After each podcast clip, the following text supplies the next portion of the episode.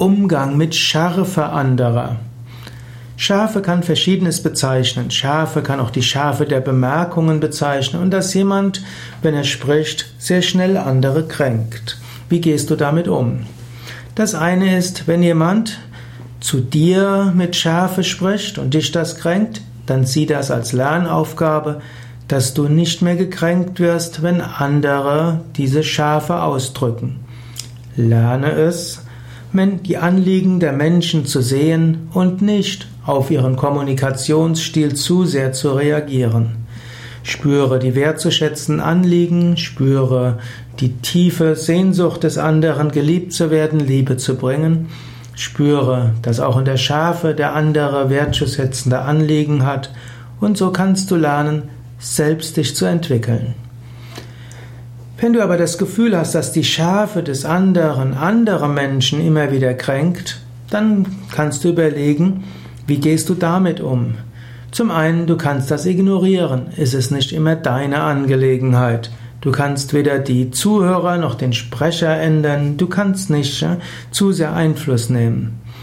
Du könntest, wenn ein Vertrauensverhältnis besteht zu dem, der oft scharf mit anderen umgeht, du könntest mit ihm mal sprechen und könntest ihm sagen, du, du hast so viel wertvolle Ideen und du hast so viel Initiative, so viel Power.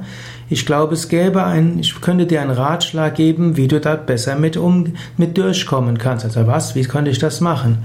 Du könntest zum Beispiel lernen, etwas diplomatischer zu kommunizieren, aus deinen Worten etwas schärfer rauszunehmen, anderen mehr zuzuhören und Dinge so zu formulieren, dass es, dass andere etwas besser mit anfangen können. Du könntest also dem anderen helfen, etwas von seiner Schärfe wegzunehmen und etwas diplomatischer zu sprechen, wertschätzender zu sprechen und ihm so zu helfen. Oder du könntest denen, die leiden unter der Schärfe des anderen, helfen, mit der Schärfe besser umgehen zu können. Könntest du. Du musst aber überlegen, ist das wirklich deine Aufgabe? Oder machst du dich überflüssigerweise unbeliebt? Denn wenn du jemandem sagst, er soll aufhören, so scharf zu sein, mit dieser Schärfe zu sprechen, mag es sein, dass er sich kritisiert fühlt von dir.